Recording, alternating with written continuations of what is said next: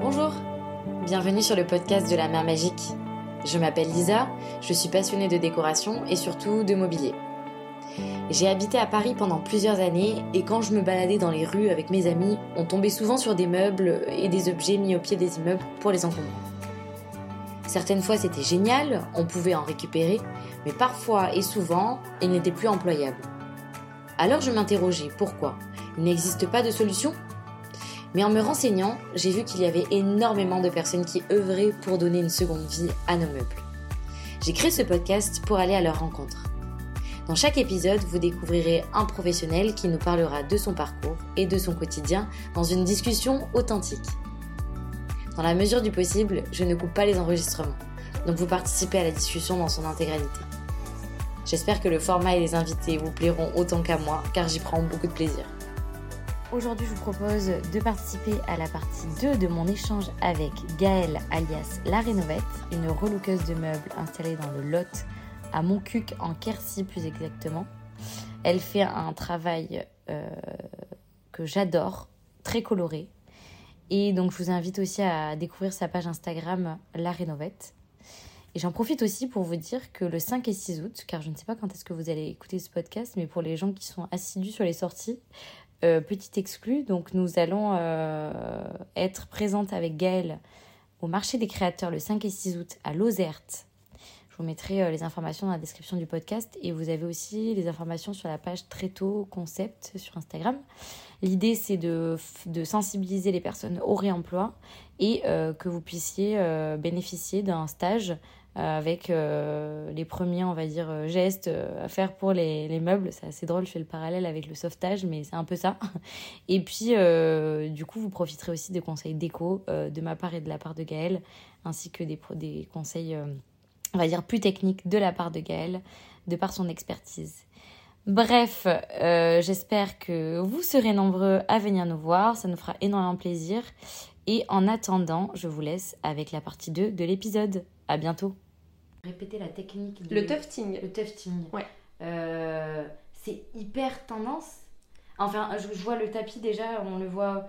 C'est des genres de, de choses qu'on peut voir dans les magazines de décoration euh, type euh, Ideat ou des choses comme ça avec des, des motifs très colorés. Et je trouve qu'on en a besoin en plus aujourd'hui parce que voilà, on a envie de, de, remettre un peu de couleur et tout dans nos intérieurs et tout. donc c'est très chouette. Euh, est-ce que du coup tu vends aussi les créations de ton frère ou est-ce qu'il a une activité euh, Alors lui il a son activité tatoueur, euh, ah c'est indépendant donc il fait son activité tatoueur mais il, il aime se diversifier donc il a besoin de faire autre chose. Et là, la nouvelle passion du moment, c'est le tufting.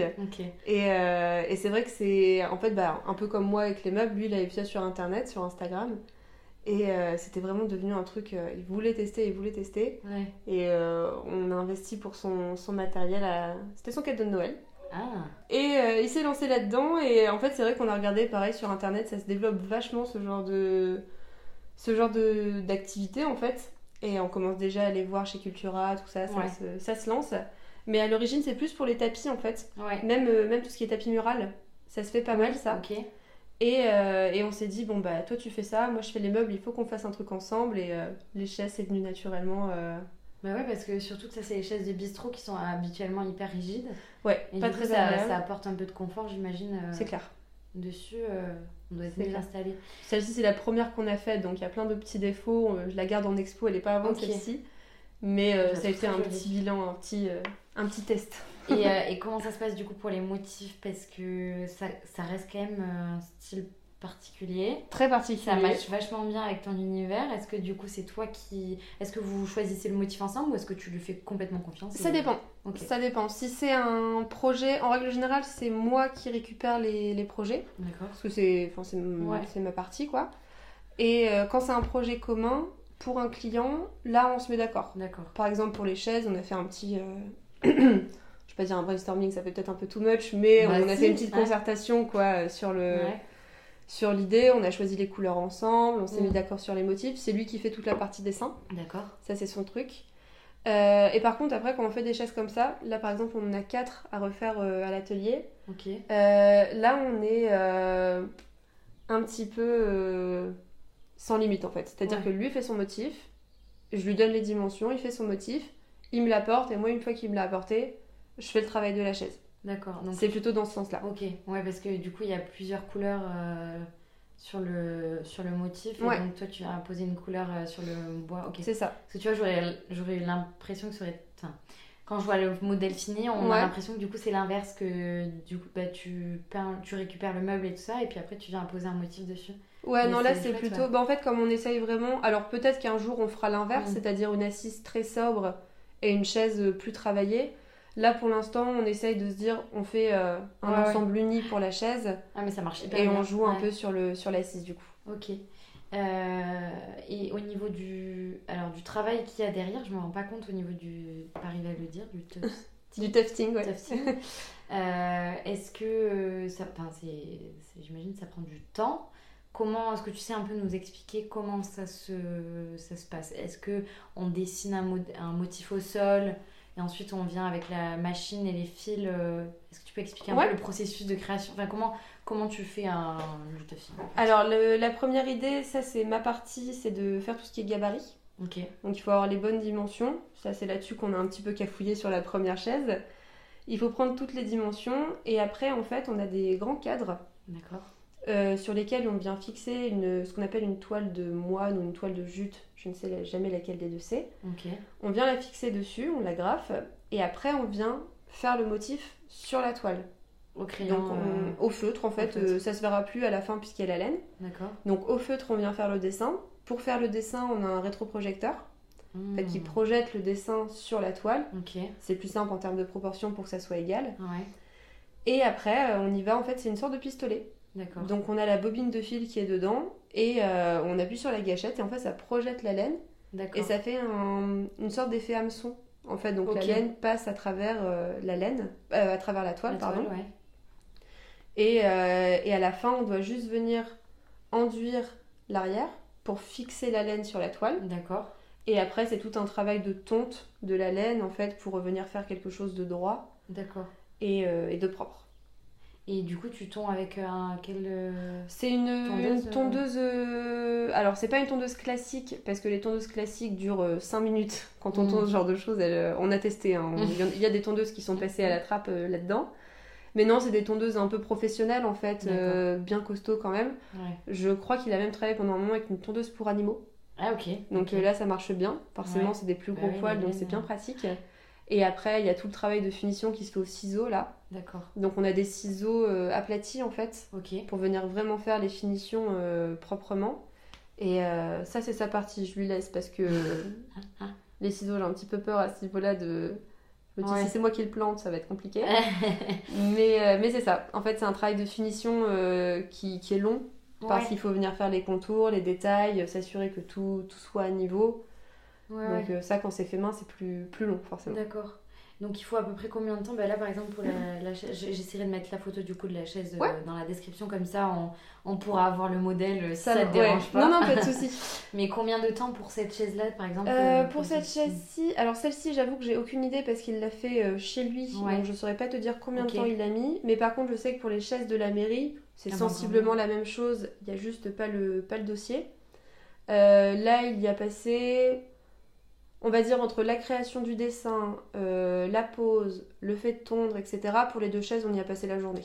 Ouais, ok. Donc, euh, en fait, finalement, la partie tufting, c'est pas ce qu'il y a de plus long. Ouais. C'est un peu bah, pareil quand on fait les meubles, en fait. le gros, c'est pas ce qu'il y a de plus long. Mm. Souvent, ce qu'il y a de plus long, c'est les petites finitions, les petits détails qui font le côté euh, vraiment, vraiment cool du meuble. Donc là, c'est ça. C'est ouais, je pense que pour les deux chaises, on y a mis la journée, en fait. Ok. Et euh, est-ce que tu as, des demandes du coup sur ce, sur ce processus de. Euh, bah là, c'est la quatrième commande qu'on faisait. Donc pareil, ça, ça fait pas longtemps, ça fait un mois à peine qu'on a lancé ça. Ah oui, quand même. peut-être un peu plus. Non, j'exagère. On est déjà, on est déjà fin mai. Donc euh, non, on va dire depuis début avril. D'accord, ok. Donc ça fait bien ah, deux mois. Et ouais, non, là, on est à la quatrième commande. Et euh, ça, pareil, si on pouvait euh, développer ça un petit peu plus, ça serait chouette. Euh. Ah, mais ce serait génial d'avoir même des gammes de chaises, faire un cas de chaises pour mettre à une C'est ça. Je trouve que c'est hyper original. Bon, après, c'est sûr que ça va pas dans tous les intérieurs. C'est clair. Mais quand on peut se le permettre, bah, c'est vraiment de l'upcycling. Quoi. Là, tu donnes une. Là, c'est clair. Là, le meuble, la chaise a vraiment une autre une autre tête à la fin quoi. c'est fou. Et, euh, et, et, au niveau de bah, du coup au niveau des laines etc se, comment il se fournit euh, Ça pour l'instant euh, un petit peu partout. En fait là pour l'instant c'est pas il n'y a pas de, de fournisseur particulier. D'accord. très honnêtement au début on a pris les laines les moins chères forcément. Bah c'était que du test. Là après on essaye de voir ce qu'il y a de mieux entre l'acrylique et la laine. D'accord parce que on, pensait vraiment que la laine ferait quelque chose de bien différent sur le rendu. Et en fait, c'est limite un peu plus compliqué parce que ça rend plein de, plein de petits poils, la ah laine, pendant un moment. Donc là, pareil, on est encore en train de tâtonner sur, euh, sur la le, meilleur rapport qualité-prix, en fait. Toujours avec pour objectif de ne pas vendre ça 2000 euh, euros au client, en fait. Mm. Donc, euh, parce qu'il ne pourrait pas y avoir un produit à mettre à la fin pour. si, ça peut se faire aussi. Par exemple, les lacs qu'on utilise sur les plumeaux, ça, ça peut s'utiliser. Mais euh, il faut qu'on fasse des tests parce que après la laine peut aussi mal réagir en fait. D'accord. Si c'est pour que la laine se durcisse, ça, va, être, euh, ça va être compliqué. Mais l'avantage de l'acrylique en fait ici, c'est que ça va perdre ses poils, euh, l'excédent de poils on va dire pendant 2-3 jours. Donc il faut passer la main dessus pour les récupérer. Puis après ça bouge plus. Ouais, ok. Donc c'est bien. D'accord. C'est pratique. Et toi, du coup, par rapport à tes motifs à toi, donc par exemple là sur le meuble que je vois, donc on a une jolie euh, fleur. Euh, comment tu t'y prends? Est-ce que tu... Alors, bah, peut-être est-ce que tu peux me raconter l'histoire de ce meuble-là? Parce que comme ça, j'imagine qu'au niveau du processus de, créatif... enfin, de création et tout, ça va permettre d'y voir un peu plus clair sur ta démarche et euh, bah, voilà, où est-ce que tu as récupéré le meuble, comment as, et comment tu arrivé au, au, résultat final, que ce soit dans la partie création et dans la partie action. Ouais.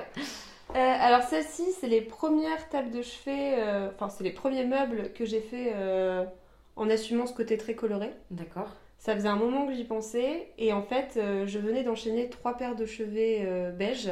Ok. Et j'adore, il hein, n'y a pas de souci, je le répète, mais j'en avais un petit peu marre. Ouais.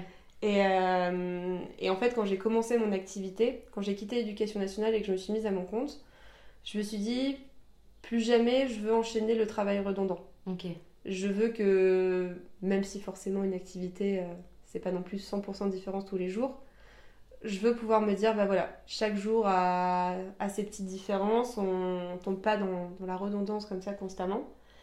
Et, euh, voilà, j'ai enchaîné ces trois paires de chevets, euh, même style, même couleur pour, pour des commandes. Et celle-ci, c'est ma mère qui les a trouvées. Pareil, je missionne la famille à droite à gauche pour aller trouver des petites pépites quand ils passent dans les brocantes. Elle me les a ramenées et en fait quand elle les a ramenées... Euh... Elle les a trouvées dans une brocante? Oui, euh, celles-ci elles viennent d'une ressourcerie je crois. D'accord. Je saurais plus dire exactement mais euh, d'une ressourcerie ou d'un Emmaüs, euh, ce genre de choses. Et quand je les ai vues arriver, ils étaient en pain en fait, tout ce qu'il y a de plus classique. Et je sors mon pot de peinture beige en me disant bon, je vais faire comme ça, pour la boutique ça va être bien, ça va se vendre facilement. Je, prépare tout, je nettoie le meuble, je le ponce et euh, je, vais faire les, je vais faire les magasins de bricolage. C'est euh, Disneyland quand je vais dans les magasins de bricolage. Et là, je vois euh, promotion sur plein de peintures, des peintures effet velours très colorées. Ok. Et là, je me dis, bon, si ça, c'est pas un signe du destin, qu'il faut que j'arrête avec les mêmes couleurs et que je me lance dans, la, dans le coloré. Donc, j'embarque tous les pots de peinture colorés avec moi. Ouais. Et je me dis, bon, ces chevets sont, ont une forme très simple. C'est des chevets voilà, rectangulaires. Il n'y a pas de. Il a pas de bois travaillé particulièrement comme je peux avoir souvent quand même dans les vieux meubles. Mm. Donc je me suis dit, s'ils sont simples par la forme, autant leur donner un côté original par la couleur. Ouais. Et là, je suis allée voir mon, ma source d'inspiration principale euh, qui n'est autre que Pinterest, pour pas être originale. Et euh, je peux passer des heures en fait à regarder dessus. Euh, et, je voyais pas mal de mélanges. En fait, c'est surtout pour les palettes de couleurs. Ouais. J'ai pas, euh, moi, j'ai pas de formation artistique mm. à ce niveau-là, donc j'ai un peu du mal quand même encore aujourd'hui. Je, je, me forme un petit peu toute seule, mais c'est pas instinctif. Mm. Et euh, je vois ce mélange orange, violet, jaune, avec plein de motifs différents, et je me dis, bon, j'ai les trois couleurs, mm. j'y vais, on verra ce que ça donne. Et, et en fait, ce que j'adore avec ces chevets, vraiment, c'est ce qui, ce qui me plaît le plus, c'est la réaction des gens quand ils les voient. Mm. C'est euh, soit je déteste, c'est pas beau, ça va pas du tout. Soit c'est merveilleux, c'est génial, c'est trop beau. Euh. et en fait, c'est vraiment ce côté très clivant que je cherche en fait à avoir finalement.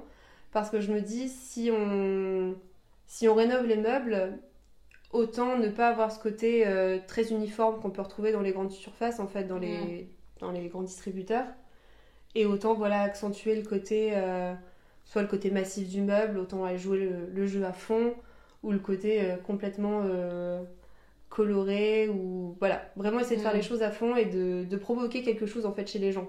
Mm. Que ce soit quelque chose qu'ils adorent ou quelque chose qu'ils détestent. Mm. Mais je trouve ça génial de me dire, bah, un meuble peut faire euh, dégager quelque chose chez quelqu'un comme ça. Euh, je trouve ça chouette. Donc ça, c'est les premiers que j'ai fait euh, tout coloré comme ça. Et c'était quand Yves Saint Laurent, je crois que c'est la mode se démode, le style jamais. C'est vrai. petite phrase bateau, mais c'est vrai. Mais en finalement, ça. en fait, quand tu as un, un, meuble hyper clivant comme ça et qui est juste unique, en fait, parce que dans la manière dont tu as associer les couleurs et le, et le motif, bah, en fait, euh, personne ne pourra faire la même chose.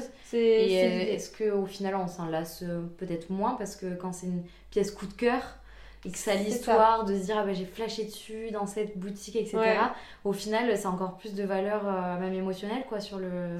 Ah bah ça, c'est clair que c'est des pièces qui fonctionnent au coup de cœur, mais je pense qu'au moins on peut se dire bon si je l'aime je mm. sais que qu'il n'y en aura pas 36 chez les voisins et euh, ça a ce côté euh, unique quoi effectivement. Ce qu'on essaye de faire. Ok.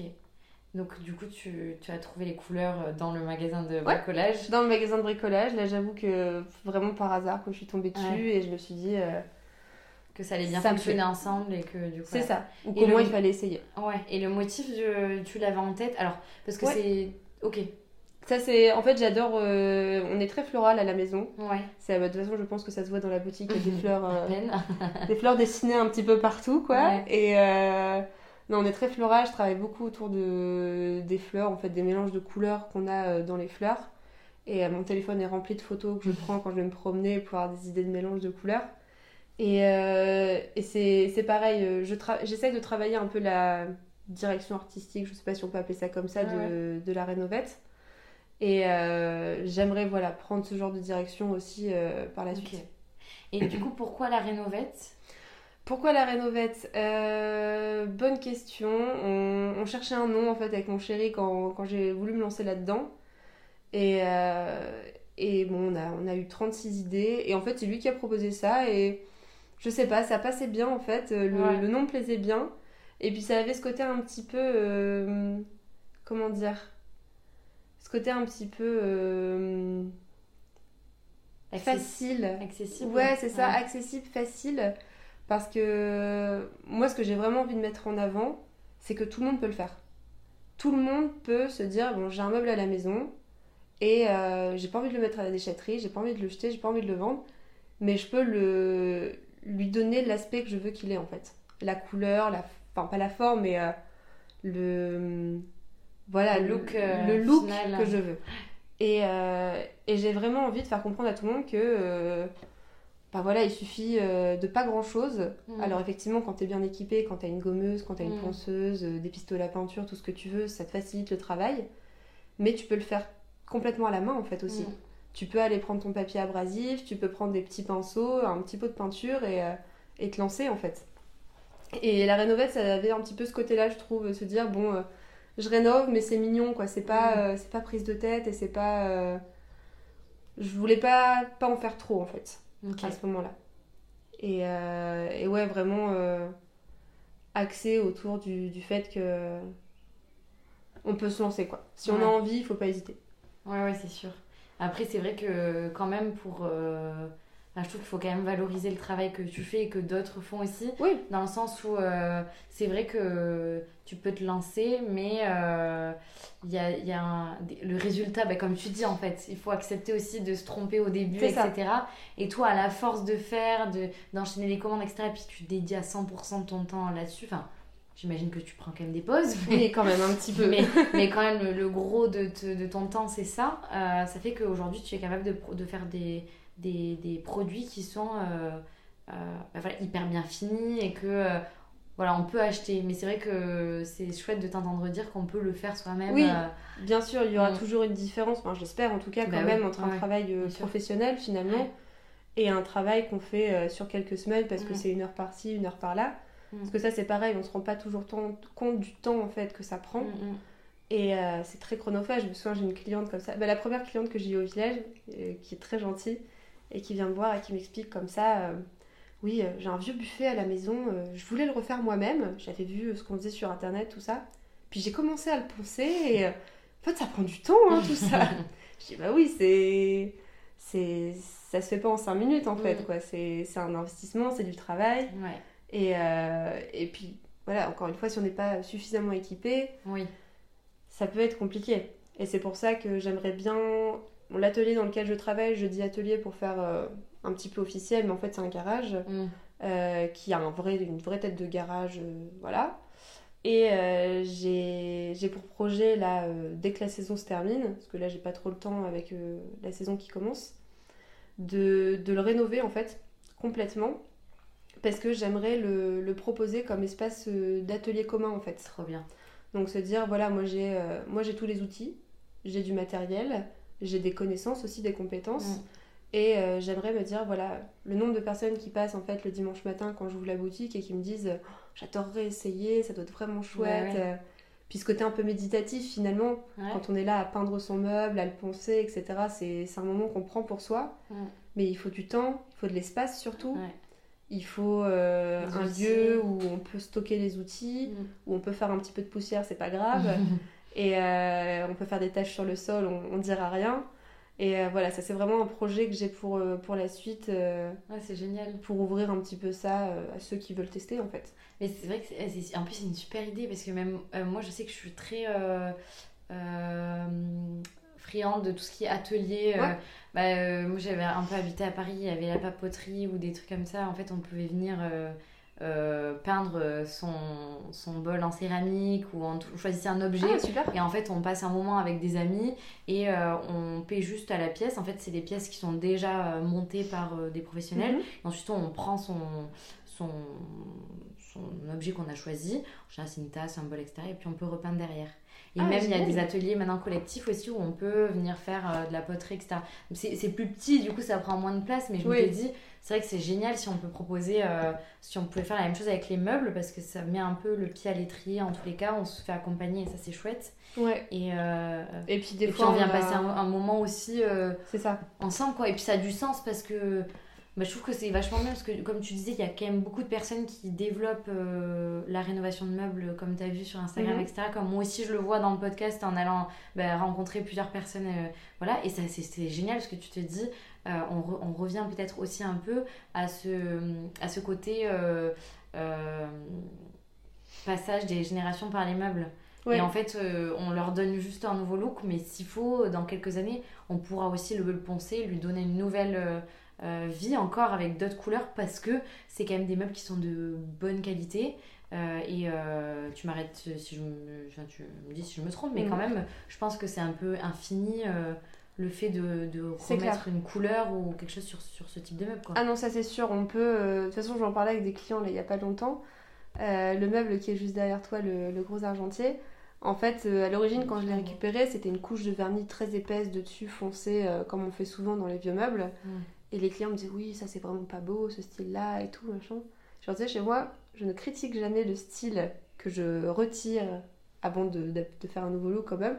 Parce que je me dis, il n'y a pas loin que dans 10-15 ans, quelqu'un récupère ce meuble-là dans un vieux garage et dise, c'est vraiment des trucs bizarres. il y a quelques années, pense tout et remettre une couche de vernis dessus comme on faisait. Enfin, tu le disais, la mode c'est des modes de style jamais. Et effectivement, là, on est dans une phase... Quand on regarde un peu les tendances, c'est beaucoup de bois, travaillé, des mm. tons clairs, pastels. Peut-être que dans 10 ans, on repassera au style beaucoup plus foncé et plus lourd euh, qu'on a pu connaître. Donc c'est effectivement, c'est avec des meubles de qualité, c'est mm. quasiment infini. Mm. Si on le reprend bien, parce que parfois euh, le problème c'est que si on met couche sur couche sur couche sur couche, ça devient un peu compliqué de récupérer quand même le, bois d'en dessous. Mais si c'est des bois qui ont été bien traités, qui ont été euh, correctement réalisés, les meubles peuvent, euh, mm. peuvent vivre 200 ans en fait, sans problème quoi. Avec un nouveau style à chaque, euh, chaque envie et il suffit de leur penser un coup et on est reparti. Mm. Donc ça effectivement pour, euh, pour cette idée un peu de d'économie circulaire où on évite à chaque fois de jeter, de racheter, de jeter, de racheter. Si, si la forme du meuble nous convient, il n'y a, pas de, a pas de limite en fait. Mm. On peut faire ce qu'on veut. trop bien. J'ai une dernière question pour toi. Euh, c'est euh, ma question que je pose à tous mes invités, une question très ouverte. Euh, donc tu peux, tu peux aller, tu peux nous raconter ce que tu veux, tant que tu réponds à la question. Mais la question est super simple, c'est comment est-ce que tu vois l'avenir du meuble seconde main? Comment je vois l'avenir du meuble seconde main? J'espère qu'il a un bel avenir, déjà, parce que je pense que c'est c'est un peu dans la philosophie qu'on a aujourd'hui d'essayer de, de réutiliser ce qu'on a pense que la conscience écologique, euh, conscience sociale, ça, ça se développe bien. Et euh, ouais, non, j'espère qu'à terme, on aura plus tendance à se dire bon, j'ai besoin d'un meuble, je vais voir ce que les créateurs, les créatrices proposent, plutôt que de se dire je vais dans une grande surface. Mm. Ça, ça vient un petit peu aujourd'hui, euh, notamment post-confinement. Je trouve qu'on a eu pas mal de, de conscience à ce niveau-là autour de tout ce qui est fruits, légumes, viande, poisson, etc les gens ont maintenant ce réflexe de se dire bon, si je dois acheter euh, les produits, je vais plutôt acheter chez les producteurs locaux euh, qui font eux-mêmes, etc. Et, euh, et j'espère que c'est un peu ça l'avenir du meuble de seconde main aussi. De se dire je prends le temps, parce que ça c'est pareil, il faut accepter d'avoir le temps. Mm. Parce que quand on cherche un meuble de seconde main, si on a une idée qui est très précise en tête, parfois c'est ce qu'on me demande. On me demande d'aller chiner des pièces. Sauf que quand on a un style, des dimensions, un budget qui est très précis, ça peut prendre un certain temps avant de trouver la pièce qui va correspondre. Mais je pense que ça peut être intéressant aujourd'hui de le prendre ce temps et, euh, de ne pas hésiter à regarder euh, sur internet, à regarder ce qui se fait autour de nous pour euh, donner cet aspect-là au meuble de seconde main. Mm. Et, et, de se rendre compte que bah, c'est comme ça aussi qu'on arrive à avoir des pièces qui sont très originales, qui matchent complètement aussi avec notre intérieur, avec l'ambiance qu'on a envie de donner, plutôt que de se ruer euh, sur, les, sur les meubles de grande surface euh, qui sont très pratiques, il n'y a, pas de, a pas de souci là-dessus.